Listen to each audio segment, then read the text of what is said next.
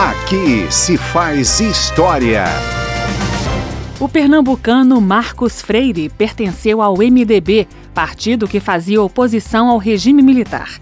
Bom orador, nos anos 1970, o deputado destacou-se na defesa de segmentos da sociedade que não podiam se expressar livremente na época. Num de seus discursos em plenário, Freire cobrou uma posição do governo federal sobre o paradeiro do deputado Rubens Paiva, desaparecido durante o regime militar. Nós deveremos continuar esperando.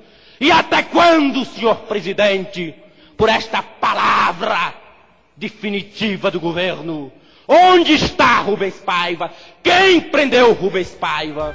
Anos depois, em 1979, o deputado Marcos Freire volta à tribuna para outro discurso emocionado.